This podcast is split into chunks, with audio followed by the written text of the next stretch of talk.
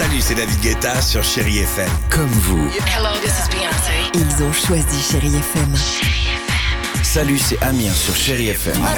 Je sais tout de suite qui joue Chéri FM, même sans regarder, parce que la programmation, elle a tout de suite ce truc-là qui correspond à ce que vous dites du feel good. Écoutez Chéri FM et changez d'état d'esprit, d'aller mieux, d'être un petit peu plus heureux. Chéri FM, feel good music. Chérie FM Cinéma, Marc Choquet. Bonjour à tous et bienvenue dans ce podcast pour parler ciné. Et on ne perd pas une minute, cette semaine encore, il y en aura pour tout le monde. Et je commence avec un très joli film d'animation, Léo, la fabuleuse histoire de Léonard de Vinci. André Dussolier prête sa voix au personnage de Léonard, Juliette Armanet, celle de Marguerite de Navarre, sœur de François Ier. Alors c'est à partir de 8 ans et vous allez apprendre énormément de choses dans cette époque que l'on appelle la Renaissance. Voler comme un oiseau, observer la lune et ses toiles, comme la Joconde, bien sûr. Un inventeur des plus audacieux imagina d'innombrables projets extraordinaires. Les sciences, les arts, l'architecture. Si vous ne l'aviez pas deviné, ce visionnaire, c'est moi.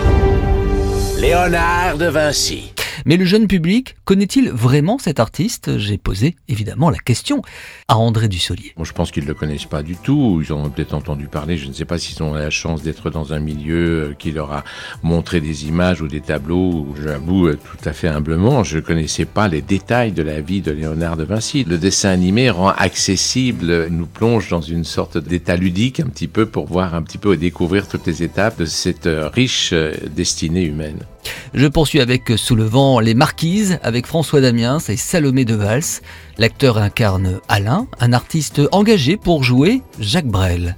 Mais sa vie va être bouleversée quand il décide de se rapprocher de sa fille, jouée par Salomé de Vals. Ah, J'y crois pas. Je suis venu pour te voir. T'es bon tournage? Non, Ta fille va bien. Elle a grandi, euh, on dirait une vraie femme. J'en profitais pour rester un peu. Tu débarques et nous, on doit t'accueillir comme ça, comme si de rien n'était J'ai rencontré le duo, il nous parle de cette complicité entre eux, entre ce père et sa fille. Ce que j'ai trouvé très beau à la lecture du scénario dans le personnage de Lou, c'était justement ce rapport euh, assez compliqué au final qu'elle a avec son père. Elle a grandi euh, sans lui, mais parce qu'elle n'a pas eu le choix, parce que lui, il a fait un, un certain choix qui a fait qu'il n'a pas pu être présent dans la vie de sa fille. Et la relation père-fille, en plus, avec François, ça a été évident même à nos essais. Ici, quand j'ai rencontré Salomé pour la première fois, je me suis dit, mais c'est évident, on n'a même pas joué en fait. On était directement dans la véracité et j'avais envie que le tournage commence directement. Quoi. Également dans les salles, Le bonheur est pour demain. Derrière ce joli titre, on retrouve l'actrice Laetitia Casta, mais aussi Béatrice Dalle. Le film raconte l'histoire d'amour entre Sophie et Claude dans les années 90 sur fond de prison. Que peut-elle imaginer pour cet homme coupable de meurtre et condamné à 30 ans?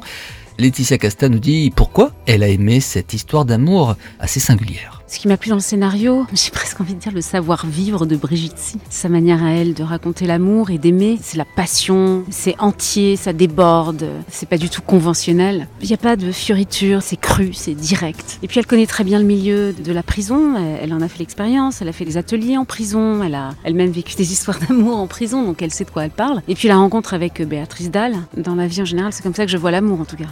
De l'animation, de la transmission, de la passion. Oui, le cinéma est à vous cette semaine. Restez fidèles à Chéri FM et chérifm.fr. Très bon ciné à tous. Retrouvez toute l'actualité du cinéma sur chérifm.fr.